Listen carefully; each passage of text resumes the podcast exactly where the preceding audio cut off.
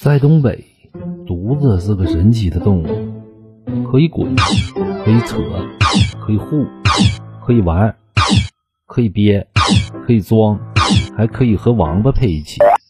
万能的犊子啊！南方的朋友听不懂了吧？没关系，给你整点生动的。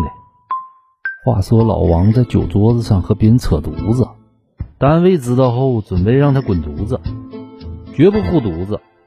通过这行为告诉其他人，这些个瘪犊子给我听好了，以后再敢没事跟我扯王八犊子，自以为是装犊子，老子就让你们彻底完犊子。